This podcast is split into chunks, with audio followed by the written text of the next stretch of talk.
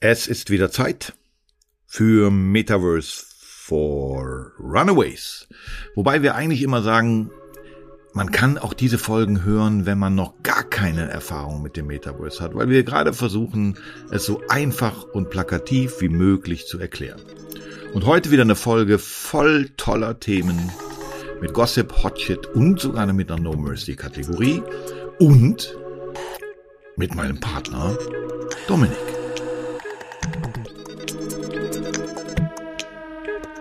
Pracht und Elend. Der Podcast übers Metaverse. Aus dem Metaverse. Heute Metaverse for Runaways.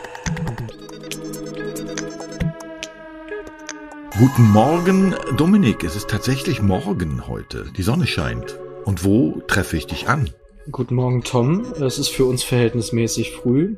Jetzt triffst du mich wieder außerhalb von fremden Welten an, aber bis gerade eben war ich tatsächlich noch auf ähm, verrückt aussehenden Monden, auf ähm, großen Saturn-ähnlichen Planeten. Das war eine sehr, sehr schöne Erfahrung. Ja, also äh, wir, wir beide sind ja inzwischen, wir nähern uns ja so ein bisschen an. Also ich bin weit entfernt davon, dein Wissen und dein Know-how zu haben, aber so ein bisschen äh, werde ich ja auch inzwischen metaversifiziert. Ähm, außer dass ich immer noch kein immersives Erlebnis hatte. Das bleibt auch noch ein bisschen so. Das will ich mir noch aufheben. Vielleicht, wenn die neue Quest Pro kommt oder was auch immer. 1500 ähm, Euro soll die kosten, ne? Ja, aber äh, vielleicht kriegen wir die ja gesponsert. Müssen wir mal gucken. ähm, als Influencer. Ähm, auf jeden Fall ähm, ähm, kann ich das inzwischen nachvollziehen. Aber wie gesagt, morgens schon mal auf irgendeinem Planeten rumlaufen, ist dann für mich doch bisschen weit weg. Es sei denn, du hast äh, vielleicht noch ein paar Infos zu unserem äh, zu unserem ersten Gossip-Thema gesammelt und deswegen lass uns doch einfach mit Gossip starten. Lass uns gern mit Gossip starten. Pracht und Elend. Gossip Stories. Ja. Ich durfte ähm, etwas von der lieben Paris Hilton mitbringen. Wir haben ja in der Vergangenheit schon mal über Paris Hilton gesprochen und jetzt ist mir gestern Abend in mein E-Mail-Postfach die Pressemitteilung von dem Metaverse The Sandbox reingeflogen, das passend zu Halloween, was ja jetzt kurz vor der Tür steht, ähm, Paris Hilton erneut wieder ein Event im Metaverse The Sandbox austrägt. Und das ist, ich, also ich finde es unfassbar. Es ist, glaube ich, die dritte oder vierte Pressemitteilung, die ich erhalte, nicht ausschließlich nur von Sandbox, sondern auch von anderen Metaversen äh, in denen Paris Hilton irgendwelche Events macht. Also die scheint da echt für sich ein komplett neues Metier gefunden zu haben. Und ich finde es erstaunlich, aber positiv erstaunlich, dass so jemand wie Paris Hilton sich so intensiv mit dieser Materie auseinandersetzt. Ja, jetzt könnte man böse sagen, alle, die woanders nichts mehr reißen, äh, gehen jetzt ins Metaverse. Ähm, das finde ich bei Paris Hilton ähm, ungerechtfertigt, weil das ist für mich so dieses Verona Feldbusch-Symptom. Ich glaube, dass die einfach ähm, durch ihre Optik und vielleicht auch ein bisschen durch ihr Behavior und ihre Auftritte äh, in so eine Kategorie reingesteckt worden ist, äh, hohle Frucht ich meine, sie ist, sie ist die Erbin eines der größten Immobilien- und Hotelimperien dieser Welt. Äh, Geldprobleme hat die mit Sicherheit keine.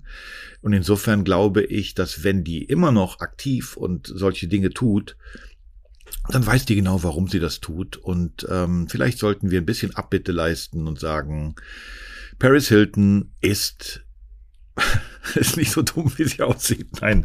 Ist, ähm, also Paris Hilton ist inzwischen eine clevere Geschäftsfrau. Ähm, äh, sie macht nur, kurz, also wann, wann wird dieses Event sein? Also wem, was können wir für, ein, für einen Tipp geben? Wo kann man das joinen? Ja, in Sandbox ist ja jetzt öffentlich betretbar auch für jeden und um die Halloween-Zeit drumherum. Also ab dem äh, 30. Oktober ähm, steht das Event im Grunde offen und soll bis zu sieben Tage dann auch stattfinden. Okay, also guckt, äh, wenn ihr möchtet. Äh, wir reden über Halloween 2022. Sollte sich die Folge irgendwann jemand nächstes Jahr im Frühjahr anhören, ähm, dann ist es vorbei. Aber guckt vielleicht mal rein, was die Paris da treibt. Und ich habe gestern tatsächlich mir äh, etwas angeguckt, ähm, nachdem du gesagt hast, das Thema würdest du gerne aufnehmen, ähm, weil jetzt wieder mal das gute Metaverse ähm, äh, zu beleuchten ist, nämlich der World Wildlife Found hat zusammen mit Safe Species, Species oder wie man es spricht, ähm, äh, ein Programm zum World äh, was für ein Day? es ging auf jeden Fall um Müll sammeln. Ja, 16. September. Irgendwie die ganze Welt äh, hat äh, gecleant und ähm, dort hat man dann eine ja, virtuelle Welt äh, geschaffen. Mhm. Ähm, und du hast sie betreten. Ich habe sie betreten.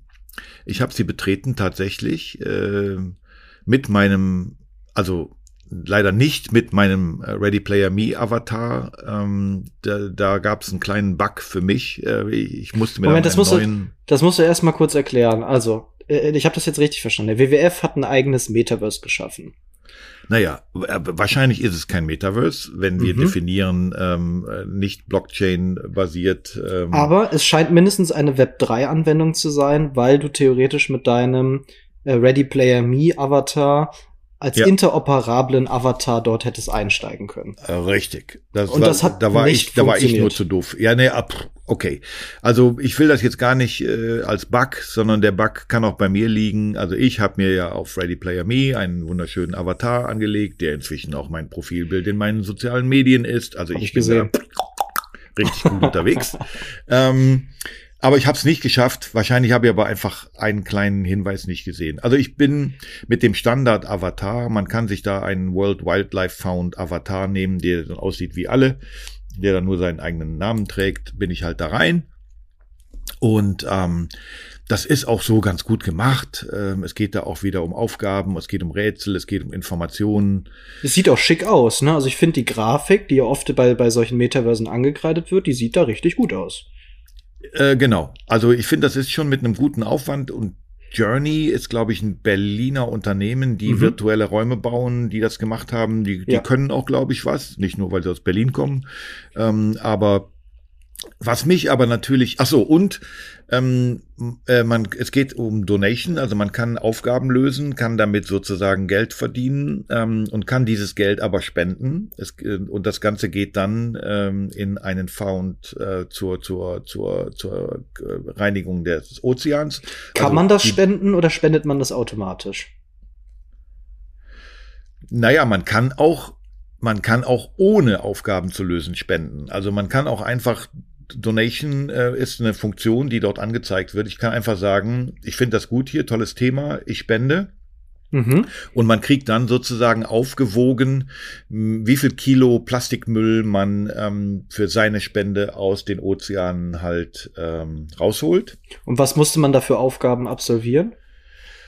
Ja, also wie gesagt, das ist, ähm, also es sind äh, Fragestellungen teilweise, es ist so ein bisschen interaktiver Quiz auch, der im Grunde genommen erklärt, ähm, wo wir gerade stehen bei der, bei der Zumüllung der Meere und wo da die Problematiken sind. Also nochmal, es ist gut gemacht. Frustrierend ist natürlich, und ich habe eine andere Headline gelesen, die sich um die Centraland dreht. Äh, die Centraland ähm, ist so wie mein Kühlschrank genauso leer. Also es war halt natürlich, es war natürlich außer mir niemand da. Hm, schade. Es gibt auch keine keine Betreuung, also es war auch vom WWF keiner da. Also es hätte ja jemand Mhm. sozusagen als Job wie so ein wie so eine wie so ein Bot wie eine Chatbox sagen können, hey, da kommt einer und ich gehe mal gerade rein und begrüße den. Also war keiner da. Und auf den Screens, also wenn man reinkommt, gibt es einen großen Screen, auf dem eigentlich Filme laufen. War dann schon wieder die Meldung No News.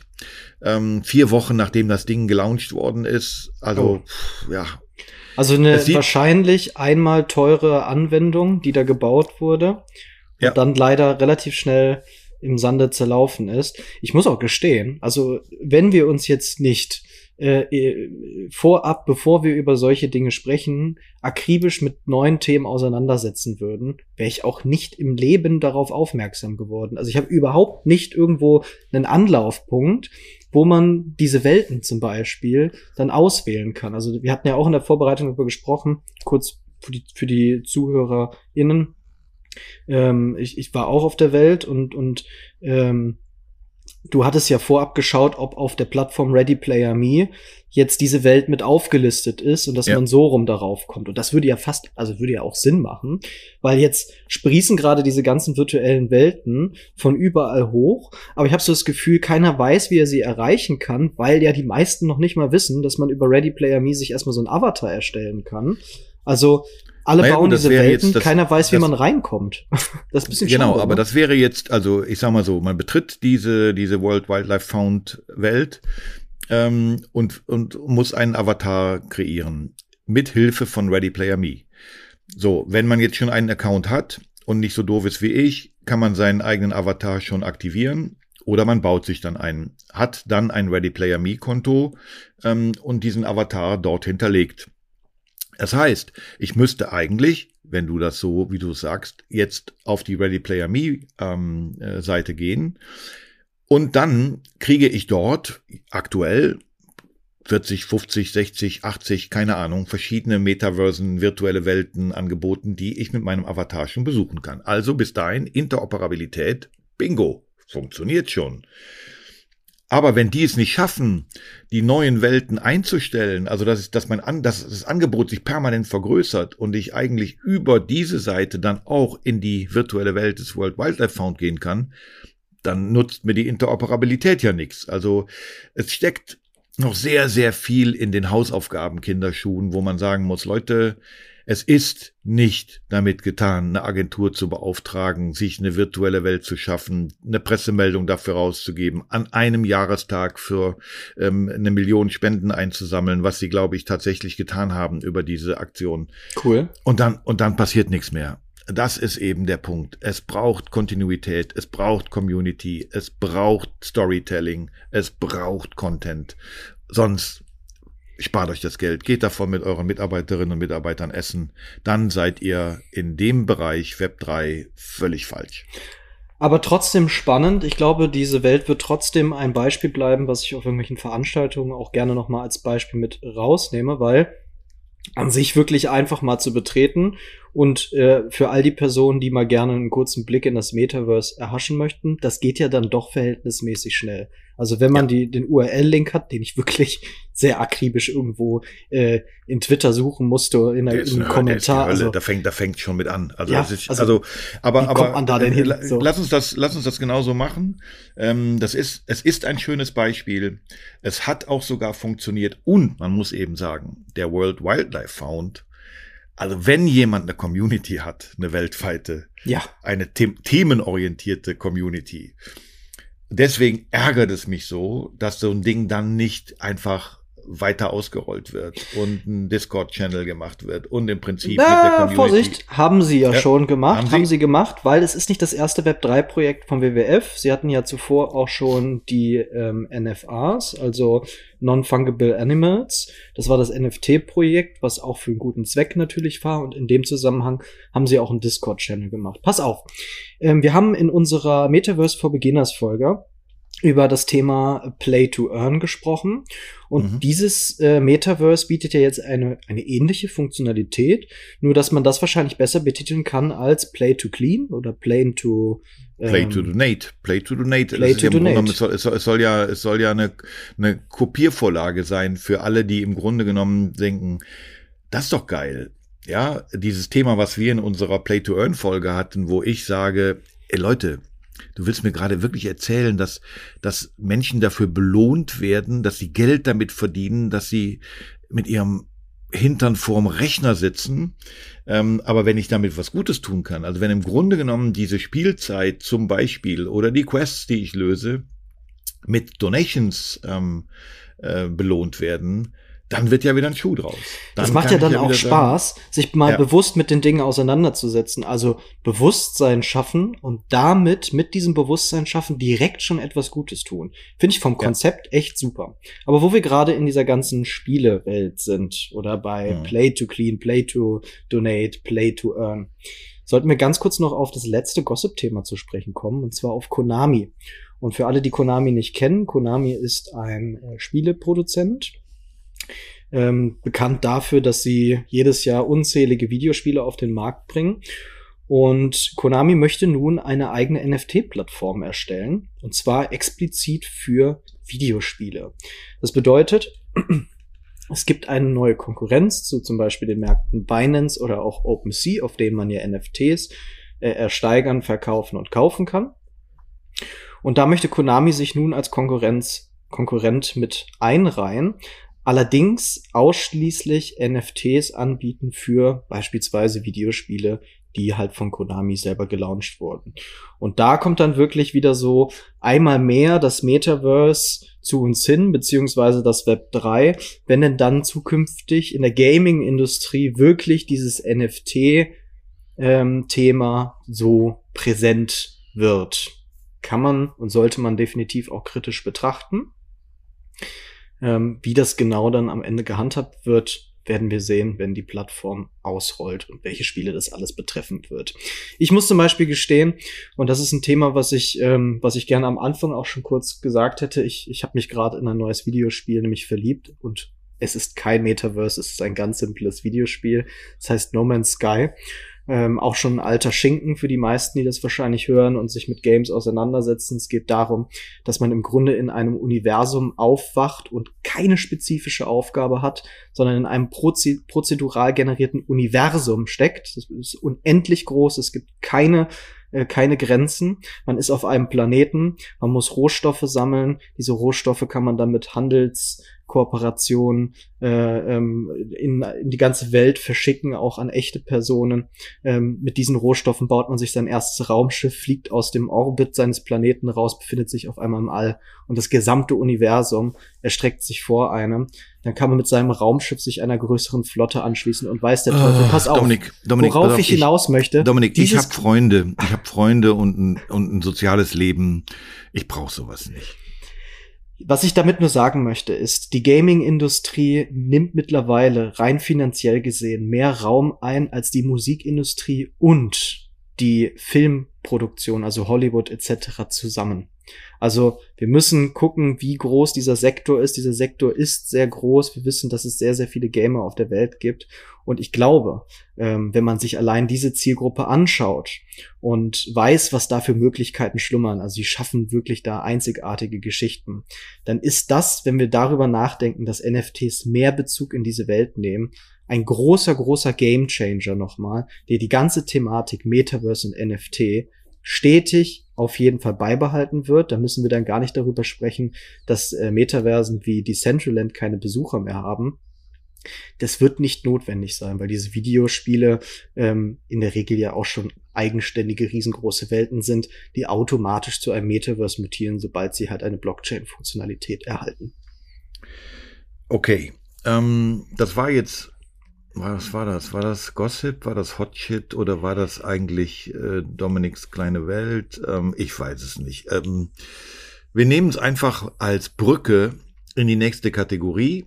Und ähm, ich würde dann nämlich das Thema nochmal aufnehmen bei unserem ersten Hotshit. Pracht und Elend. Hot Shit of the Week. Denn ähm, ich bin ja, bin ja Kölner. Nee, ich bin ja genauso wenig Kölner wie du, aber wir haben ja beide Boah. unsere Wurzeln. Wir haben ja beide unsere Wurzeln. Nein, wir reden ja über gebürtig. Ja, ich ja, ich komme aus, einem, ich komm aus einem kleinen Ort in der Nähe von Köln und du kommst ganz woanders her. Von der anderen Rheinseite. Genau, hm, du Düsseldorf lebst heute in Köln. Du lebst, du, du lebst heute in Köln und äh, ich traue Köln hinterher. Deswegen äh, freut mich immer, wenn es Kölner Traditionsunternehmen schaffen, ähm, äh, zum Beispiel äh, in unseren Podcast zu kommen. Äh, und das schafft gerade und das ist unser Hot Shit nach dem Thema guckt einfach, watch out, da wird sich was tun, ist das tradierte Kölner Reisegepäck- und Kofferunternehmen Remova. Ähm, hat, glaube ich, seinen Firmensitz immer noch in Köln-Ossendorf im Industriegebiet. Ähm, kennt jeder diese, diese ziemlich geilen Koffer, die es schon sehr, sehr lange gibt. Und die machen gerade zum zweiten Mal eine Collab mit Artefakt. Ähm, Boah. Nike-Tochter ähm, braucht man, glaube ich, nicht viel zu, zu sagen. Eingekaufte Nike-Tochter, ne? Muss man dazu Eingekaufte Nike-Tochter, genau. Ähm, und ich finde, Artefakt ist für mich so eine Brand, die von Anfang an verstanden hat, Ja. ähm, wie Web 3 und die Metaversen funktionieren. Also ich habe mir das einfach nur im Nachhinein angeguckt, auch schon die Aktionen, die die ja schon vor, keine Ahnung, weit mehr als einem Jahr, also die sind ja jetzt nicht seit drei Monaten, weil alle irgendwie. Und die, und die machen gerade eine, eine Aktion, die, glaube ich, in dieser Woche startet, ähm, also wo noch gar nicht so viel von bekannt ist, wo es wieder NFTs gibt, wo es wieder einen Parcours gibt und äh, Quests, die zu lösen sind und, und, und. Ähm, wir nehmen es einfach als Hot Shit und als Tipp von mir und du wirst mir, glaube ich, zustimmen. Ähm, wenn ihr interessiert seid an sowas, guckt, was die machen, ähm, weil äh, ich glaube, wir geben ja ke- keine, keine Tipps ab, äh, die irgendwie ähm, Kapital vernichten und wir geben keine Finanztipps. Aber dass das Projekt, wo Artefakt mit drin ist und das Artefakt meets äh, Remova, dass das durch die Decke gehen wird und funktionieren wird, kann man, glaube ich, mit relativ großer Sicherheit sagen. Ja, so war es in der Vergangenheit, vor allem auch wegen Star-Designer Takashi Pom, ähm, der bekannt dafür ist, wirklich diese verrückten, einzigartigen Figürchen zu machen. Ich habe gar nicht nachgeschaut, ob er bei diesem Projekt mit drin ist, aber ich habe mir die Story angeschaut vorab. Man muss wieder sagen, Artifact ist einfach unglaublich genial darin, spannende Kurzgeschichten zu erstellen, an denen man halt teilhaben darf, wenn man sich ähm, eines dieser Sammelstücke sichert. Ähm, bei diesem Projekt geht es, glaube ich, darum, das ist äh, also total mein Metier, total mein Thema, im Universum eine Raumstation gibt, in der Kampfanzüge oder Kampfroboter gegen AI-Viren kämpfen sollen. Mehr gibt es eigentlich im Grunde auch noch nicht dazu zu sagen, was alles dahinter steckt. Das ist nur das, was aus so einem kleinen Teaser-Video bekannt wurde. Es sieht super cool und super interessant aus, ist natürlich super nerdy, aber auch die Themen der Vergangenheit wie Clone X etc., was alles äh, Millionen Projekte geworden sind, mit Recht, zumindest rein künstlerisch betrachtet und rein Storytelling-technisch betrachtet. Ähm, das hier wird genau so ein Projekt. Ja, also äh, als als äh, Halbleihe, Halbfachmann ähm, ist das auch eins, was ich im Auge behalte. Und ähm, ich habe ja schon ein äh, NFG, ähm, das wurde auf der Demexco äh, gelauncht, kostenfrei. Das ähm, ist gemacht worden für äh, für Mercedes, für die G-Klasse. Es ist eine ein, ein, ein animierte eine animierte G-Klasse. Das ist bisher mein erstes NFT, was in meiner Wallet ist. Aber dieses Artefakt-Ding wäre etwas, wo ich vielleicht sogar mich auf den Weg zu meinem möglichen zweiten Uh. NFT mache. Wow. Mal gucken. Ähm, aber äh, wesentlich näher liegt mir eigentlich eine Kategorie, die wir auch noch unter Hot Shit äh, zumindest anreißen wollen, weil ich würde dich bitten oder fragen, ob wir daraus mal äh, auch ein No Mercy Thema machen können mit verschiedenen Cases, die wir uns dann angucken. Mhm. Ähm, wir haben ja gerade eine Folge Metaverse for Beginners gemacht mit Wearables, also mit, mit, mit tragbaren, mitnehmbaren ähm, ähm, Dingen, die ich mir in äh, irgendwelchen Metaversen verdienen, kaufen, was auch immer kann. Mhm. Der andere Begriff, der mir sozusagen immer wieder aufploppt und immer stärker aufploppt, ploppt, ist eben das Thema Collectibles. Dazu gehört ja im Prinzip auch natürlich äh, virtuelle Kunst, aber ähm, im Zuge auf die, naja, sagen wir mal, sehr zweischneidige FIFA-WM in Katar ähm, hat ja die FIFA etwas wie Sport-NFTs, äh, Once-in-a-Lifetime-Moments NFTs gelauncht. Also, wo ich mir dann das Siegtor von Mario Götze 2014 in Brasilien als NFT kaufen kann. Und, ähm, und dann habe ich so ein bisschen geguckt und habe gesehen, wow, da geht ja richtig die Post ab. Ähm, die Formel 1 hat sich gerade Markenrechte gesichert in fünf Kategorien, die alle was mit Krypto, mit NFT und so weiter zu tun haben. Also kann man davon ausgehen, da kommt auch was. Ähm, die NBA war, glaube ich, eine der ersten, die NFTs äh, gemacht haben. Ähm, Und jetzt gibt es zum Beispiel hier ein deutsches Unternehmen, was Fancy heißt, also soll wahrscheinlich das Wortspiel zwischen Fancy und Fancy, weil OpenSea ist ja so die Plattform für NFTs, mm. also Fancy. Ähm, dort kann ich mir dann äh, Memorables kaufen. Also ich sag mal den Diskus von Lars Riedel, mit dem er Olympiasieger geworden ist. Mhm. So, und also ich sehe da mit meiner Sportbrille und ich darf, glaube ich, sagen, ich bin ein bisschen sportinteressierter vielleicht ja. noch als du, ja? Ja, also ich also ich beschäftige mich ungefähr ähm, 0% mit dem Thema Sport in meinem Leben. Okay. Äh, ich mit machen, Sport machen auch nicht, aber Sport gucken und Sport konsumieren auf jeden Fall. So, jetzt ist nur für mich die große Frage, und deswegen würde ich das gerne kurz mal mit dir andiskutieren. Ich frage mich natürlich, wenn dieser Markt jetzt gerade wächst, und ich kann vielleicht noch ein Beispiel geben. Es gibt ein, ein, äh, ein Fußballmanager-Spiel, So Rare ist, glaube ich, die richtige Aussprache. Ähm, das ist so der, der, die Weiterentwicklung vom FIFA-Manager. Also man mhm. bildet Mannschaften, man kauft Spieler, man ist Fußballmanager. Dort ist das Panini-Bildchen als NFT sozusagen von Erling Haaland. Ähm, jetzt nicht mehr Borussia Dortmund, aber früher Borussia Dortmund, für 610.000 Euro verkauft worden. So, wow. Ja, also das ist eine neue Liga des Fußballmanagers digital.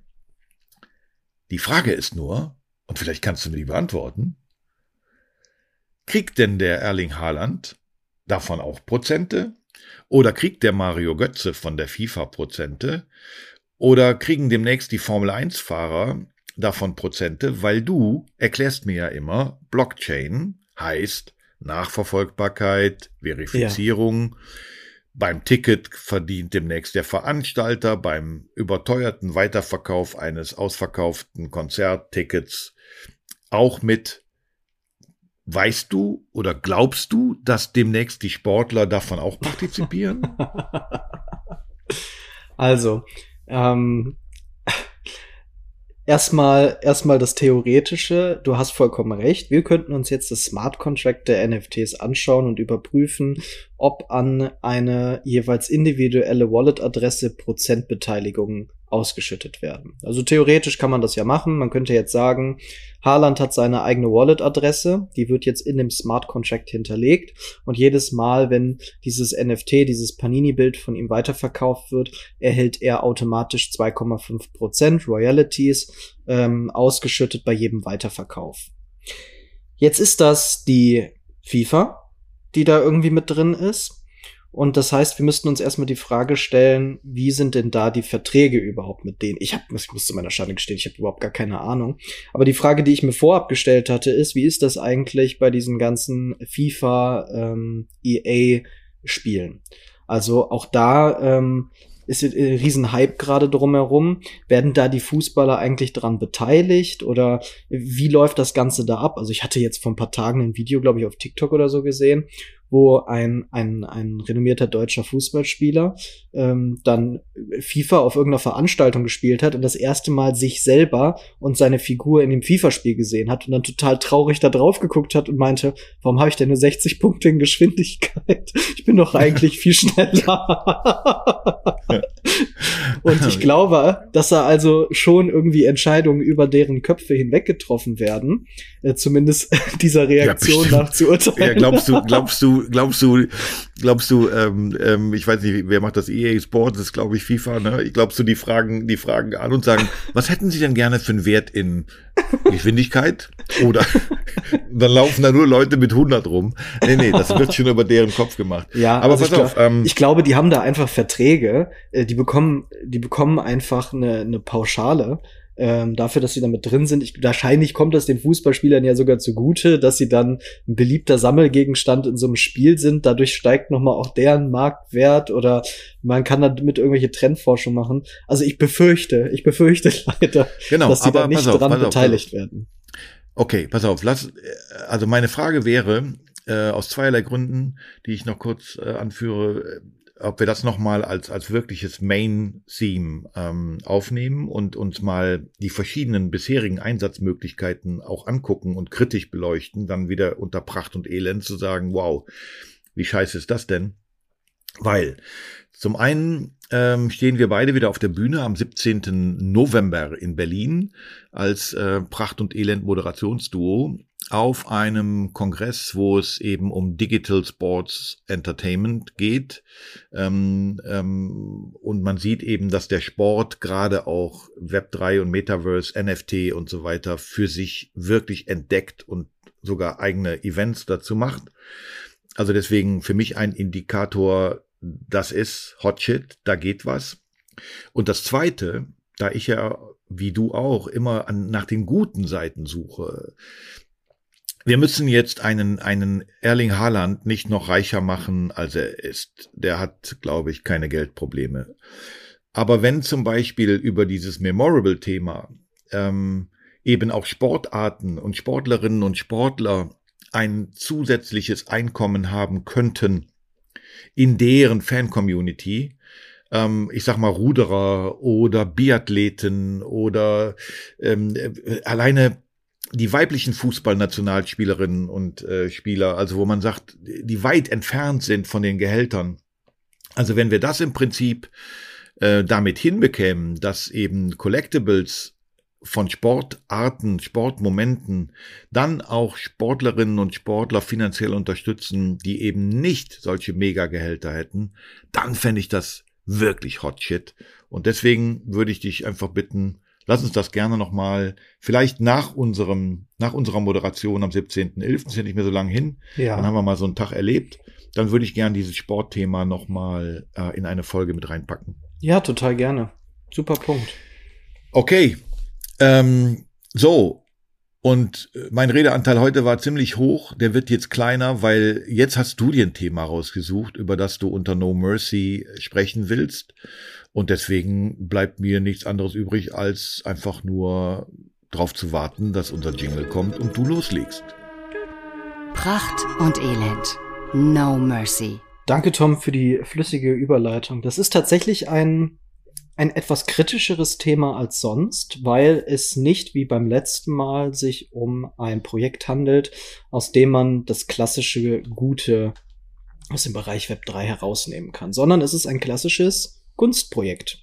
Und zwar reden wir heute über die gerade erst ausverkauften Anthony Hopkins NFTs. Anthony Hopkins, ähm, bist du Fan? Ja, Du, du bist Fan. Was, was ist so dein, dein Lieblingsfilm, ja. wo er mitgespielt hat? Ein Logo. Also, da bin ich Mainstream und Gossip, Schweigen der Lämmer. Schweigen der Lämmer, okay. Ja, fantastisch. So.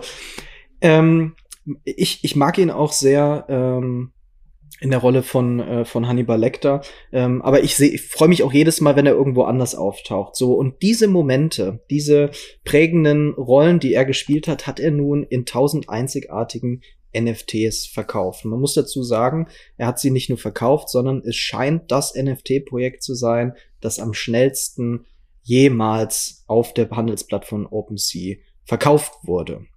Also die Kollektion, die in Zusammenarbeit mit dem NFT-Design-Studio Orange Comet erstellt wurde ins Leben gerufen wurde, besteht wie gesagt aus diesen 1000 digitalen Kunstwerken mit Bezug zu den verschiedensten Kinofilmen, in denen Hopkins in seiner langen Schauspielkarriere mitgespielt hat. Also wir haben so Bilder und Animationen, die tragen den Titel wie äh, The Jester, also hier Joker, der ist das richtig? Hat er war er der Joker irgendwann mal? Oh, ey, was darfst du mich nicht fragen? Ich glaube nicht. Ich glaube, ich nee. vertue mich da gerade. Aber auf jeden Fall hat er mal eine Rolle gespielt, die hieß The Jester, The Lover, The Ruler, The Rebel, The Giver, The Eternal. Also ganz, ganz viele unterschiedliche Motive. Ähm, du hast dir die Motive auch vorher angeschaut. Die sehen super geil aus. Also das muss man wirklich so sagen. Eine unglaublich geile Grafik. Und wir haben dann nicht diesen verjüngten Anthony Hopkins, sondern eigentlich haben wir so einen Anthony Hopkins, so wie er heute aussieht, der einfach nochmal neu maskiert wurde für seine archetypischen Charaktere. Charaktere aus diesen Hollywood-Filmen. Ja, und jetzt haben wir im Grunde bei diesem NFT-Projekt nur eine einzige äh, Besonderheit, und zwar, dass jedes dieser einzigartigen NFTs über eine zufällige Funktion ähm, verfügen kann. Wie beispielsweise, äh, man bekommt nach dem Kauf ein handsigniertes digitales Kunsthandbuch zugeschickt von dem Schauspieler oder man erhält einen privaten Zoom-Call mit ihm, ähm, man erhält persönliche Nachrichten von ihm. Man konnte ähm, am Anfang, als dieses Projekt gemintet wurde, für rund 0,2 ETH sich so ein Kunstwerk kaufen. Das sind umgerechnet grob 325 Dollar. Und wenn man sich heute eins, sechs, sieben Tage nach dem Launch kaufen möchte, befinden wir uns schon bei 1150 Dollar. So. Und that's it. Also wir haben jetzt hier nicht noch irgendwie eine versteckte Botschaft, ähm, warum dieses NFT-Projekt so besonders ist oder wo es sich auszeichnet als einen sozialen Mehrwert, ähm, und trotzdem möchte ich gerne heute darüber sprechen, weil auch mich dieses Projekt, seit ich davon gehört habe, total reizt. Und das finde ich total spannend. Das ist etwas, über das ich heute mit dir diskutieren möchte, weil wir haben vorher eine relativ simpel gehaltene Webseite gehabt. Wir haben genau diese Informationen gehabt, die ich im Grunde jetzt einmal dir ähm, vorgetragen habe. Und trotzdem ist dieses Projekt so unglaublich durch die Decke gegangen und trotzdem ist es auch heute noch ein Grund für mich persönlich in dieses Projekt zu investieren. Ähm, auch hier wieder ähm, natürlich die, der Vermerk, dass hier ist keine, kein Tipp für irgendeine Investitionsanlage. Aber warum? Was ist jetzt hier an diesem Projekt so besonders? Was macht dieses Projekt, was gibt es diesen besonderen Reiz? Weil wir haben auch in der Vergangenheit zum Beispiel über ein NFT-Projekt von Chris Brown gesprochen, der im Grunde ziemlich genau das gleiche auch angeboten hat. Vielleicht sogar noch mit ein paar mehr Mehrwerten, weil man dort noch hätte Konzerttickets und was weiß ich was bekommen können. Wir haben eigentlich eine viel größere größere Community bei Chris Brown, die schon digital affin ist und ihm auf Instagram folgt und und und und trotzdem wurden da ja, ich glaube, das waren sieben, acht oder sowas NFTs nur überhaupt verkauft, während hier diese tausend für echt einen stabilen Einstiegspreis schon sofort weg waren. Pass auf, kannst du ähm, haben wir nicht, haben wir jetzt nicht abgesprochen, vielleicht geht's auch nicht, dann ähm, also ich bin jetzt gerade auf OpenSea und bin auf der auf der Verkaufsseite, wo diese Eternal Reservation ähm, verkauft wird. Ja. So, und ich muss sagen, ich, ähm, ich verstehe das nie so richtig. Ähm, also, ne, da sind jetzt alle, also da gibt's jetzt hier, äh, keine Ahnung, das, äh, weiß nicht, wie die alle jetzt einzeln benannt sind. Hier, also Anthony Hopkins Eternal Reservation. Ähm, so, dann habe ich jetzt irgendein irgendein NFT aufgemacht. Da steht jetzt owned by 95 1E 1A. Also das ist praktisch sozusagen der verschlüsselte äh, Besitzername. Ich könnte jetzt auf der Blockchain aber nachgucken, wer das ist. Ja, die Identität musst du nicht dahinter herausfinden. Das kann man herausfinden, wenn die Person bereit war, ihre Identität dahinter preisgeben zu wollen. Okay, so und derjenige oder diejenige verkauft das Ding und der Sales endet in 23 Stunden. Und der, der Current Price ist äh, 08298 ähm, äh, Ethereum. 1470 Dollar sind das. Mhm. 1074 Dollar, genau. Und jetzt habe ich unten sozusagen die, die, äh, die Price History wird mir noch nichts angezeigt. Das ist wahrscheinlich noch zu, noch zu kurzfristig, aber ich habe unten Offers und da sehe ich halt, dass das irgendwann mal begonnen hat mit, mit 0,0038, was, was, vier, was knapp fünf Dollar entsprochen hätte. Genau. Und jetzt bin ich sozusagen bei, bei über 1000. Also ja, die Offers, die du, die Offers, die du siehst, sind erstmal nur Angebote von externen Leuten, die bereit wären, diesen Preis dafür zu bezahlen. Also das okay, aber das heißt, im Moment ist das höchst, also wenn ich jetzt das mit, mit, mit, mit eBay vergleiche, dann ist, dann ist gerade aktuell jemand, der 1074 Dollar dafür zahlen würde. Äh, nein, er möchte gerne 1074 Dollar dafür haben, bietet ah. aber auch die Möglichkeit an, dass man selber einen Preis anbieten kann. Also gerade ist das, äh, das höchste Angebot, was ihm gemacht wurde, 919 Dollar. Das ist das, was ganz oben angezeigt wird. Und er, der Verkäufer, hat die ganze Zeit die Möglichkeit, diese Angebote ebenfalls zu bestätigen. Ah, also ich, okay. ich besitze ja selber auch ein paar NFTs und ich bekomme immer mal wieder Angebote dafür und kann dann jederzeit entscheiden, ob ich dieses Angebot wahrnehmen möchte oder ob ich das ablehnen möchte. Okay, also Current Price ist im Prinzip das, was der, was der Eigentümer aktuell haben will. Genau damit kann ich das als Externer sofort kaufen, wenn ich bereit bin, diesen Preis dafür zu bezahlen. Das wäre praktisch dann bei eBay die sofort kaufen Funktion. Also sprich, genau. ich äh, beende die Auktion und ich sage, mache ich. Ja. Und ansonsten geht da jetzt noch 23 Stunden die, die Post ab. Also im Grunde kann man es wirklich sehr gut mit eBay vergleichen. Ja, genau. Also es ist dann, da wird es jetzt Leute geben, die eine Stunde vorher da sitzen und gucken und machen und tun und ähm, und dann würde man einfach morgen interessiert mal gucken, für was der es tatsächlich verkauft hat. Genau. Aber er wird auf jeden Fall ein Vielfaches davon äh, gemacht haben, was er davon bezahlt hat. Oder genau, wo wird, sehe ich, was er naja, bezahlt hat? Er hat es gemintet, das wissen wir auf der Minting-Seite, weil das sehen wir auch auf, äh, auf der Plattform OpenSea. Es wurde ja vorher nicht gehandelt. Das heißt, diese Person hat dieses Produkt gemintet und als erstes auf die Blockchain bekommen und wird es für 0,2 ETH, also ungefähr, ungefähr 325 Dollar gekauft haben und möchte jetzt gerade einmal drei Multiplikator dafür, dafür mindestens haben. Okay. Gut, weil äh, fand ich an der Stelle äh, vielleicht mal wichtig, weil weil ich, ich habe bei diesen ganzen Informationen auf OpenSea sitze ich teilweise noch so davor und sage, was heißt denn das jetzt? Aber okay, also äh, haben wir, glaube ich, mal ganz gut erklärt. Unter Offers finde ich den aktuell höchsten Preis, den jemand dafür bieten will.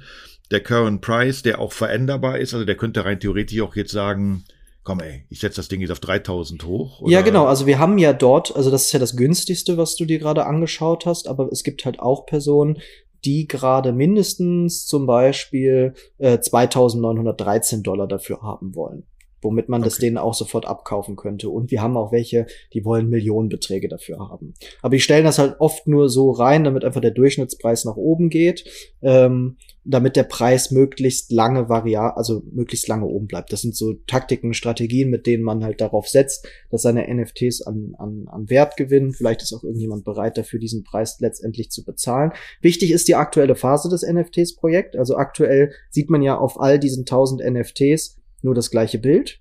Es ist nämlich noch nicht klar, welcher Moment aus der ähm, aus der Filmgeschichte von Anthony Hopkins wirklich dort erhältlich ist. Das heißt, wenn du dir jetzt für diesen Preis auf OpenSea, ich glaube 1074 Dollar oder sowas, dieses NFT kaufst, kann es sein, das ist wieder so ein kleines Glücksspielelement auch, dass du womöglich einen super beliebten, äh, ah. großartigen Moment von Anthony Hopkins damit kaufst das ist wie so ein Booster-Paket. Du weißt nicht, welches Panini-Bild sich dahinter befindet. Und vielleicht ähm, hast, kaufst du jetzt für 1000 Dollar diesen besonderen Moment und kannst ihn am Ende halt für 60, 70.000 weiterverkaufen, weil es der beliebteste Moment ist, weil es äh, The Eternal ist oder weil du Hannibal Lecter damit gezogen hast oder, oder, oder. Das weiß man okay. nicht. Und, und, und diese Phase, nur, nur für mich jetzt zur Erklärung. Also, Okay, ich bin auf der OpenSea-Seite. Ich sehe oben im, im, im, im, im Header ähm, und auf anderen Plattformen, also ich sehe, okay, wie diese Bilder aussehen werden. Ich sehe, wow, wirklich hochkarätige Grafik, toll gemacht, hat wirklich Potenzial. Würde ich mir auch an die Wand hängen, wenn ich es mir printen und äh, auf den Rahmen aufziehen lassen ja. würde und was auch immer.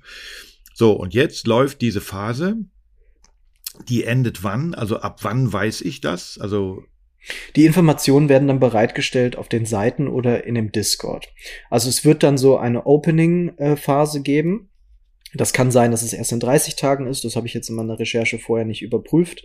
Ähm, und dann öffnen sich alle NFTs im selben Moment und man weiß, über welches dieser Momente man verfügt. Und dann kann man die untereinander weitertauschen, wenn man lieber einen anderen Moment haben möchte, oder man behält den, weil es halt ein kostbarer, seltener Moment ist, den man einfach schön findet. Okay. Aber Gut. um auf den Punkt jetzt wieder zurückzukommen, auf den ich so ein bisschen hinaus wollte, warum ist dieses Projekt so magisch? Also warum ähm, äh, fühle auch ich mich davon angezogen und würde gerne über einen dieser Momente besitzen, aber nicht bei Chris Brown zum Beispiel. Das hängt Hängt das jetzt nur mit dem Künstler zusammen, dass ich einfach auch genauso wie du Fan von Anthony Hopkins bin und diesen Mann zu schätzen weiß? Ähm, hat das was mit seinem Image zu tun? Womit hat es zu tun, dass das so beliebt ist und so durch die Decke geht und so gut funktioniert?